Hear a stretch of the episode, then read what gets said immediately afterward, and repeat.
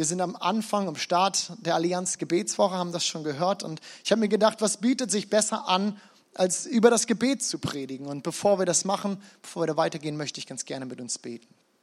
Jesus, danke, dass, dass du ein lebendiger Gott bist und wir so ein paar Wochen nach Weihnachten auch das immer noch so präsent haben dürfen für uns, dass Jesus, du als Gott auf diese Erde gekommen bist, um uns Hoffnung, Hoffnung zu geben.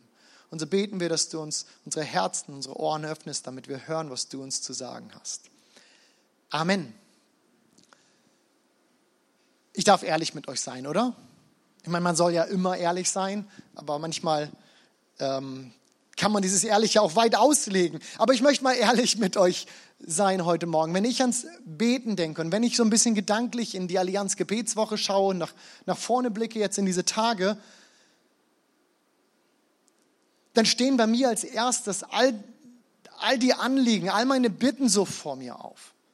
Und wenn ich mich so umhöre, und dann ist eigentlich fast egal, in welche Gemeinde ich schaue, es ist egal, in welchen Hauskreis, in welche Kleingruppe ich gucke, dann ist das Bitten doch gefühlt irgendwie so mit Abstand die Gebetsform unserer Wahl. Wir bitten, wir bitten, wir bitten. Und diese Dialogform, so will ich sie mal nennen, ist uns auch irgendwie so geläufig. Mit ihr kommen wir förmlich schon auf die Welt. Meine Töchter sind jetzt zwei und vier und auch wenn ich mich jeden Tag wundere, wie groß sie schon geworden sind, kann ich mich noch sehr gut daran erinnern, unsere ersten Unterhaltung. Die waren mega einseitig. Die gingen ungefähr so. Ich habe Hunger. Ich habe Durst. Ich brauche eine neue Windel. Ich habe schon wieder Hunger. Und so sehr wir auch wachsen und reifen und unsere Kommunikation an Vielseitigkeit gewinnt, hier bin ich jetzt nochmal wieder ganz ehrlich mit euch, erinnert mich mein Gebetsleben doch oft irgendwie an, an diese, diese Baby, diese Kleinkindphase. Weiß irgendjemand, wovon ich rede? Drei. Die anderen erinnere ich euch nochmal, dass wir ehrlich sein sollen. Unser Beten ist zuallererst ein Bitten. Und wenn ich dann weiterschaue, dann stelle ich fest, dass sich so viele unserer Gebete dann auch noch um unser Wohlbefinden, um unsere Sicherheit und all dieses dreht. Und das sind gute, das sind ehrliche Gebete. Aber wenn ich ehrlich bin, es sind auch Gebete, mit denen ich wenig riskiere, aus meiner Komfortzone herausgedrängt zu werden. Denn was beten wir? Gott segne mich, segne dieses Jahr. Safe. Was soll da schon passieren? Gott hilft mir. Vermutlich eins der meistgebeteten Gebete, aber auch sicher. Gott segne das Essen, dass es mir schmeckt und dass ich keine Lebensmittelvergiftung bekomme oder so. Das beten wir, wenn wir bei anderen sind oder beim zu Hause wissen wir ja, wo die Lebensmittel waren. Aber ich würde sagen, pretty safe. Gott bewahre mich auf meiner Reise. Gut, wichtig, mach das. Aber sicher, alles Gute, ehrliche Gebete, die wir sprechen dürfen und sollten. Schließlich ist es Jesus selbst, der das sagt. Bittet und es wird euch gegeben. Aber heute möchte ich uns ganz gerne ein Gebet vorstellen, das alles andere als sicher ist. Ein Gebet, das uns nicht in unserer Komfortzone lässt, wenn wir es ehrlich beten. Aber dafür ist es eins dieser Gebete, das alles verändern kann, das unser Leben auf den Kopf stellen kann. Gefährliche Gebete habe ich diese Predigt genannt und ich hoffe, uns wird nachher bewusst, warum. Und ich hoffe, dass ich uns ermutigen kann, zu dem Mut, dieses Gebet mitzusprechen. Ich möchte euch mitnehmen in ein Gebet Davids, ein Gebet, das wir im Psalm 139 finden. Und viele von uns haben dieses Gebet schon einige Male gelesen. Gehe ich mal von aus, denke ich mir. Doch ist uns hier aufgefallen, was dieses Gebet in uns auslösen kann. Der Psalm 139, dieses Gott, du formtest nicht. Wo soll ich hingehen? Wo würdest du mich nicht finden? Und wenn ich, Gott, du bist immer da. Du hast mich geformt. Schon im Mutterleib wusstest du, wer ich bin. Dieser Psalm so bekannt, so schön. Aber er verrät uns auch, dass David ihn, ihn, ihn schreibt in, ein, in eine Situation, in der er attackiert ist, in der er angegriffen wird. Seine Feinde haben sich gegen ihn verschworen und so mitten in diesem so schönen, so lieben Psalm kommen wir an Verse, in, in, in denen David so eine Art Wutausbruch bekommt. Ich lese uns das mal eben vor. Dort heißt es ab dem Vers 19, ach Gott, wolltest du doch den Frevler töten. Das sind so diese Verse, die überspringt man dann gerne mal in den Psalmen, sagt, am Ende wird es bestimmt wieder gut. Ich gehe mal so ein paar Verse runter. Aber es steht hier, David betet das, ach Gott, wolltest du doch den Frevler töten, dass doch die Blutgierigen von mir wichen. Denn voller Tücke reden sie von dir und deine Feinde erheben sich ohne Ursache. Soll ich nicht hassen, Herr, die dich hassen und verabscheuen, die sich gegen dich erheben? Und dann kommt dieses Gebet Davids, auf das ich heute hinaus möchte. Dort heißt es, gleich nach diesen Versen, erforsche mich Gott und erkenne mein Herz. Prüfe mich und erkenne, wie ich es meine und sieh, ob ich auf bösem Weg bin und leite mich auf ewigem Wege. Was mich an diesem Gebet oder an diesem Psalm, diesen Zeilen in diesem Psalm beeindruckt, ist, dass David hier nicht einfach auf, auf eine Situation reagiert, auf seine Feinde losgeht, seine Wut, seinen Hass rechtfertigt. Wir haben ja gerade gelesen, diese Gefühle sind ja ganz, ganz offensichtlich anscheinend irgendwie in ihm drin. Stattdessen geht er mit all diesem zu Gott und sagt, Gott, erforsche mein Herz, prüfe meine Gedanken und zeig mir, ob ich hiermit richtig liege. Zeigt mir, ob das angemessen ist. Und ihr Lieben, wenn ich das so lese, wenn ich diesen Psalm durchgehe, dann bin ich der Meinung, auch wir haben dieses Gebet so nötig. Denn ist nicht, ist nicht unser ganzes Leben gespickt von Situationen, in denen wir unsere Motive hinterfragen sollten, von Umständen, in denen unser Herz, wenn wir ehrlich sind, auf den Prüfstand gehört mein Ärger über meinen Nachbarn, meine Angst vor der Zukunft, meine Unsicherheit, mein Misstrauen Leitern gegenüber, meine Härte mir selbst gegenüber. Diese Liste ließe sich endlos weiterführen. Gott, erforsche mich und erkenne mein Herz, prüfe mich und erkenne, wie ich es meine und sieh, ob ich auf bösem Wege bin und leite mich auf ewigem Wege. Gefährlich ist dieses Gebet, weil ich nicht weiß, ob wir immer wissen wollen, was dabei rauskommt. Denn niemand hat es gerne, wenn man ihm, wenn man nie auf den Zahn fühlt. Und das schließt Gott nicht aus. Auch wenn Gott uns auf den Zahn fühlt, ist das unangenehm. Aber um uns dieses Gebet mal ein bisschen näher zu bringen, möchte ich es mal in vier Punkte runterbrechen, die sie mit uns durchgehen. Und ich hoffe, dass dieses Gebet vielleicht ein Bestandteil, ein fester Bestandteil, ob wir es so oder anders formuliert, aber dass es ein Bestandteil unseres Gebetslebens werden kann, wenn wir mutig genug sind, das zu beten. So komme ich zu meinem ersten Punkt und den habe ich genannt, erforsche mein Herz. David, der bringt es so zum Ausdruck, indem er sagt, erforsche mich Gott und erkenne mein Herz. Und nun magst du dich vielleicht fragen, warum um alles in der Welt sollte ich Gott bitten, mein Herz zu erforschen? Ich meine, er kennt es doch. Ich kenne mein Herz. Ich habe ein gutes Herz. Ich meine das wirklich gut. Philipp hat ein gutes Herz. Du hast ein gutes. Der und der hat ein gutes Herz. So sagen wir das doch, oder nicht? Gerade diese Woche erst habe ich das einem unserer Mitarbeiter gesagt, als es in einem Gespräch ging um einen anderen Mitarbeiter, mit dem er so ein bisschen, im, im, das hat ein bisschen geknirscht. Und ich sagte, ja, ich weiß, dass es nicht immer alles einfach ist mit ihm, aber du, der hat ein gutes Herz. Eigentlich ist das eine interessante Redewendung, denn wenn wir in die Bibel schauen, dann sagt uns die Bibel was ganz anderes dazu. Denn sie sagt, ohne Jesus haben wir überhaupt kein gutes Herz. Wir sagen das so gerne und wollen damit ausdrücken, dass jemand das Richtige will. Aber in Jeremia, da steht, er steht, nichts auf dieser Welt ist so hinterhältig und verschlagen wie das Herz des Menschen. Wer kann es durchschauen? Wow, was für ein Vers. Ohne Christus ist das Herz des Menschen nicht gut. Wir täuschen andere, wir spielen was vor, wir betrügen uns selbst. Ja, die Wahrheit ist, dass wir alle, die wir hier sind, wir alle sind Lügner. Und die allermeisten Lügen, die erzählen wir uns selbst. Das Herz ist hinterhältig. Und wir sehen manchmal überhaupt nicht, wo und wie wir uns betrügen. Nein, ich habe kein Problem mit dem Trinken. Ich vertrage so viel jeden Tag. Und nein, ich, ich bin nicht stolz. Was kann ich dafür, dass ich die Dinge besser kann als andere? Und überhaupt, nur von unten sieht Niveau aus wie Arroganz. Würden wir nie so sagen. Aber wer kennt nicht diese Gedanken? Nein, ich habe kein Problem mit Lust. Darf man, darf man darüber in der Kirche reden? Ich genieße nur die Schöpfung Gottes. Nein, natürlich lästere ich nicht. Das sind Gebetsanliegen, die ich weitergebe. Ich meine das nur gut. Ja, das Herz des Menschen ist hinterhältig und wir können uns nicht trauen. Und so, glaube ich, ist das ein wirklich gefährliches Gebet, wenn wir das beten. Gott, erforsche mein Herz, denn wer weiß schon, was dabei zutage kommt? Wer weiß schon, was rauskommt? Wer weiß schon, was an die Oberfläche schwimmt, wenn wir das beten? Imken, meine Frau und ich, wir haben eine Angewohnheit, dass wir seit vielen Jahren die erste Woche im Januar wegfahren, in Urlaub fahren und in dieser Zeit nehmen wir uns immer eine Zeit, in der wir das alte Jahr einmal reflektieren, ein bisschen durchgehen und uns verschiedene Ziele setzen für das neue Jahr. Über, über Jahresziele haben wir heute Morgen schon gehört, so wer hat sich die nicht gesetzt. Und wir haben das so seit vielen Jahren, dass wir das machen und so verschiedene Bereiche in unserem Leben durchgehen und was vornehmen und überlegen, so wo stehe ich, wo möchte ich hin. Besten sind immer die Bereiche, schreibe ich auf, habe ich keine Ambition.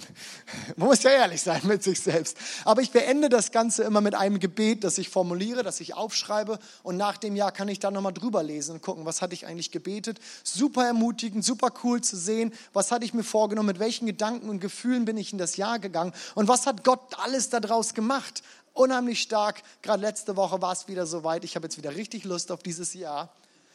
Aber das Jahr davor, letztes Jahr, das war spannend. Denn ich habe was gebetet, von dem ich so manchen Tag gedacht habe, was hast du da getan? Und bereut habe, dass ich das gebetet habe. Denn ich habe gebetet, Gott, arbeite an meinem Charakter. Heute würde ich sagen, dieses Gebet war gar nicht so weit davon weg zu sagen, Gott, erforsche mein Herz. Und ich kann euch sagen, das war anstrengend. Das war richtig anstrengend, denn was ist passiert? Gott hat dieses Gebet gehört. Ich meine, ich glaube das ja, dass das tut, aber wenn es dann so ist, dann überrascht es einen doch und man dachte, was, das war naiv, dass ich das gebetet habe. Hast du darüber nachgedacht? Denn was ist passiert? Über das Jahr hinweg ist Gott so viele Dinge mit mir durchgegangen, die ich bei mir selbst überhaupt nicht gesehen habe. Punkte, an denen ich wachsen sollte, blinde Charakterflecken, Sachen, die ich nie gesehen hätte, Situationen, wo ich mit Menschen gesprochen habe oder, oder Dinge aufkamen und ich hätte immer gedacht so, Mann, warum kriegen die es nicht auf die Reihe oder warum knatscht das hier? Und auf einmal war ich selbst, der gesehen habe, das ist etwas, wo ich dran arbeiten kann und Gott zeigt mir diese Dinge. Ich hatte keine Ahnung, was Gott alles aufdecken würde, als ich dieses Gebet gesprochen hätte. Und ich weiß nicht, ob ich so gebetet hätte, hätte ich das gewusst. Gott, erforsche mein Herz. Das ist ein gefährliches Gebet. Denn Gott wird dir Dinge über dich offenbaren, wo du noch, ich will es mal so ganz vorsichtig lieb ausdrücken, noch Wachstumspotenzial hast. Und das tut er nicht, um dich niederzumachen oder ihm draufzugeben, sondern um dich näher zu ihm zu bringen, um dich in, in sein Ebenbild zu verwandeln, so wie die Bibel es ausdrückt. Doch David geht noch weiter. Er schreibt, und hier bin ich beim Punkt 2, prüfe mich und erkenne, wie ich es meine. Eine andere Übersetzung schreibt dazu, prüfe meine Gedanken und meine Gefühle. Eben haben wir Gott gebeten, uns zu erforschen und kommen zu dem Schluss, dass wir unserem eigenen Herzen nicht trauen können, dass wir Gott hier brauchen. Und nun fragen wir nach den Antreibern in unserem Leben, unseren Gedanken, unseren Gefühlen, den Dingen, diesen Antreibern, die Dinge, die uns runtermachen können und die Dinge, die uns vorwärts peitschen.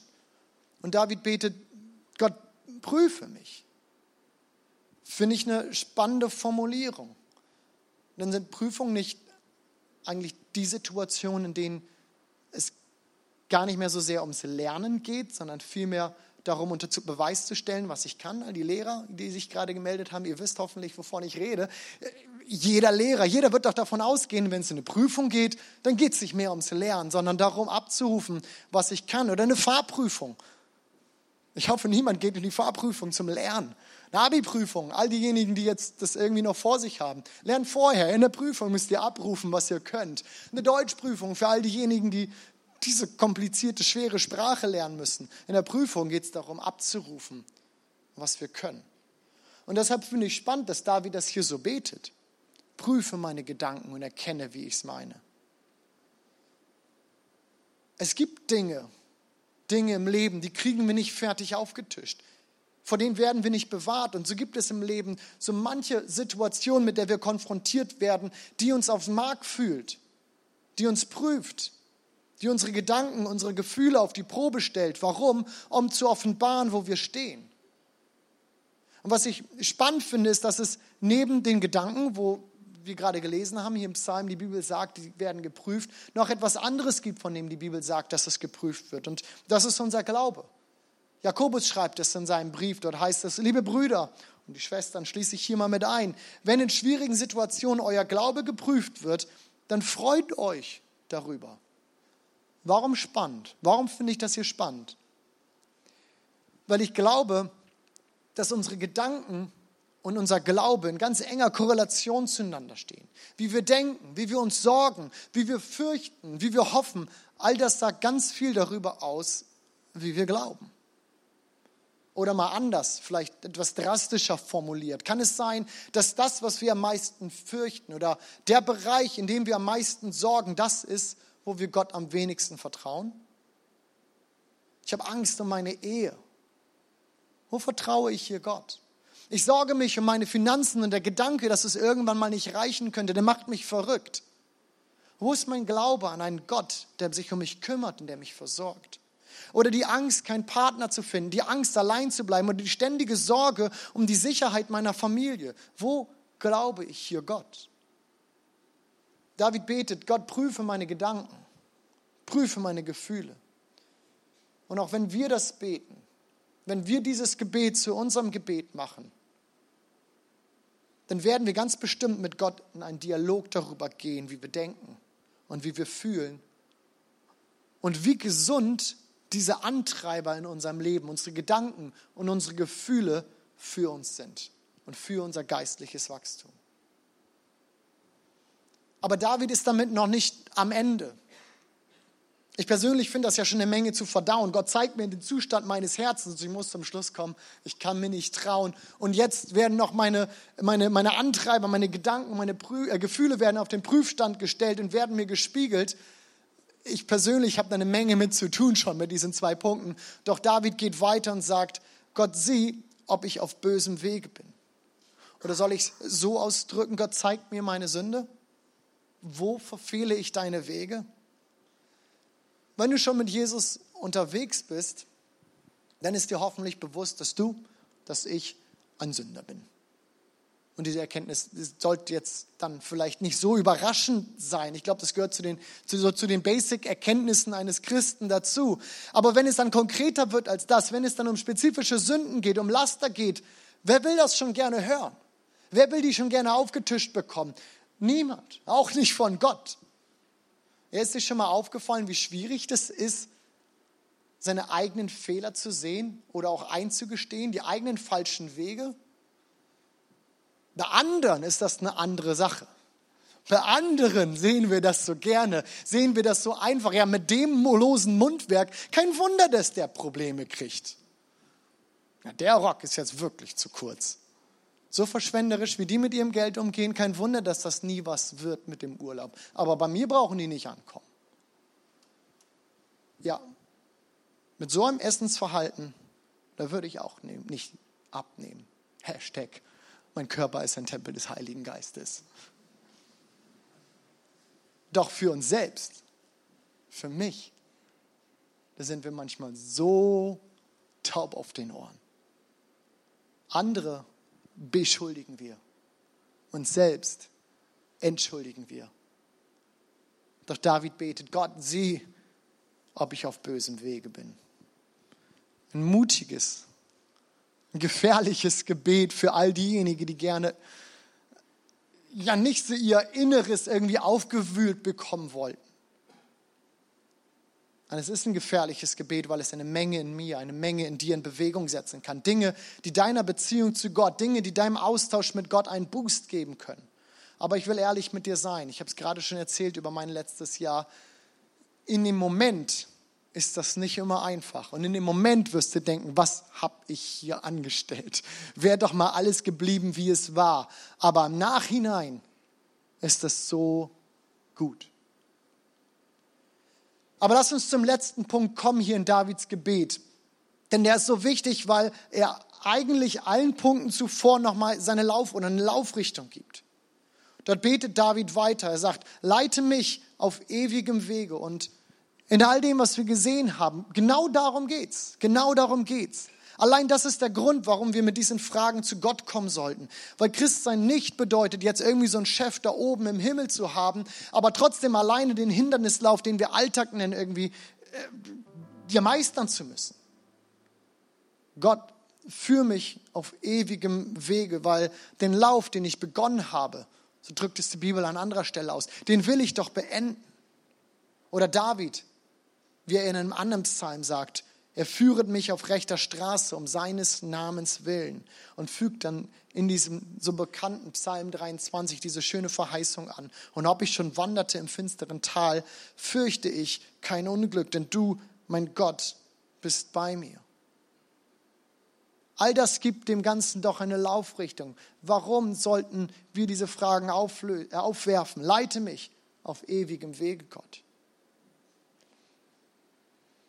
Aber ihr Lieben, wie sieht dieses Leiten aus, von dem wir hier sprechen? Wir reden hier ja wohl kaum von autonomem Fahren, oder?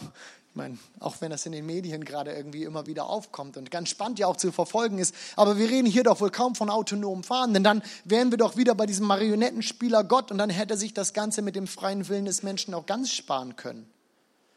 Ich mache uns einen Vorschlag, wie das aussieht. Ich mache uns einen Vorschlag, wie es aussieht. Gott leite mich auf ewigem Wege. Erforsche mein Herz und zeig mir den Zustand meines Herzens. Prüfe meine Gedanken und meine Gefühle und spiegel sie mir in Bezug auf meinen Glauben. Spiegel mir meine Antreiber, spiegel mir meine Gefühle wieder in Bezug auf deine Verheißung, auf mein Leben. Wie denke ich und wie steht mein Denken in Bezug auf das, was du über mich sagst? Zeig mir meine Sünden. Auch die Dinge, die ich nicht sehen will. Auch die Dinge, die ich noch nicht sehen kann. Warum? Damit ich dich um Verzeihung, um Vergebung bitten kann. Damit ich auf rechtem Wege bleibe. Ich glaube, dass dieses Gebet unsere Beziehung zu Gott richtig ankurbeln kann, wenn wir das ehrlich beten und wenn wir bereit sind, aus unserer Komfortzone herauszutreten, uns von Gott herausstupsen zu lassen, so will ich das mal ausdrücken, und uns ehrlich diesen Fragen stellen. Und so möchte ich diese Predigt ganz gerne mit der Challenge, mit der Herausforderung an jeden von uns enden, diesen Schritt zu wagen. Ich möchte diese Verse, diesen Psalm und dieses Gebet gleich ganz gerne noch einmal beten. Ich möchte es nochmal lesen und ich würde jeden hier einladen wollen, der das mitsprechen möchte, der sagt, das soll mein Gebet sein. Ich möchte das wagen, gefährliches Gebet zu sprechen, mitzusprechen und zu warten und zu schauen, was Gott macht. Mein Versprechen an dich ist, Gott wird dich hören. Gott wird dich hören. So lasst uns diese Verse noch einmal miteinander lesen, miteinander beten. Erforsche mich, Gott, und erkenne mein Herz. Prüfe mich und erkenne, wie ich es meine und sieh, ob ich auf bösem Wege bin und leite mich auf ewigem Wege. Amen. Vielleicht bist du heute aber auch hier und du kannst von dir nicht wirklich sagen, dass du eine Beziehung zu diesem Gott, zu Jesus, von dem ich hier gesprochen habe, hast. Vielleicht kannst du für dich das noch nicht so formulieren. Du, vielleicht bist du das erste Mal hier, vielleicht bist du einige Male schon hier gewesen, aber wenn ich davon spreche, so ein Gebet, das kann unsere Beziehung zu Gott herausfordern.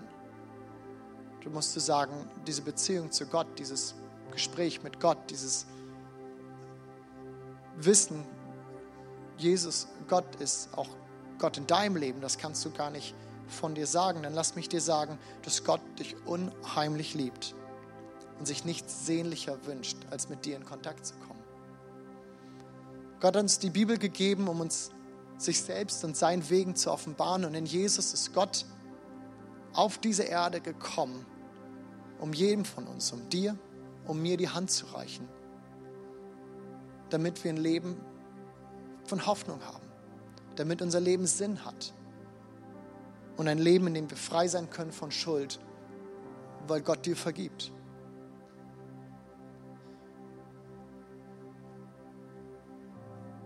Und Gott sehnt sich nichts sehnlicher, als mit, mit dir in Kontakt zu kommen. Und so möchte ich dich einladen, herausfordern, wenn das in dir arbeitet, arbeitet, ja, ich will dich herausfordern, Gebet zu sprechen, das zu wagen, zu sagen, okay Gott, wenn es dich gibt, ich möchte das probieren mit dir. Sprich ein Gebet und sag ihm Gott, ich möchte gerne, dass du Herr in meinem Leben bist, dass du mein Gott wirst. Nicht nur Gott im Allgemeinen, sondern mein Gott wirst. Im Anschluss des Gottesdienstes werden gleich auch Gebetsteams sein und manchmal ist es gut, mit so einem Schritt auf jemanden zuzugehen, sagen, ich möchte hier ganz gerne eine Entscheidung treffen. Und da werden Leute sein, die werden dir auch weiterhelfen können, die sagen können, was hat das dann auf sich. Ich kann dir sagen, es sind nichts, was man nicht rückgängig machen kann. Aber meine Einladung, eine Ermutigung, das ist ein Gott, der liebt dich so sehr. Probier es mal aus mit ihm. Und wag, wenn du ein Gebet sprichst und sagst, Gott, sei du doch mein Gott. Amen.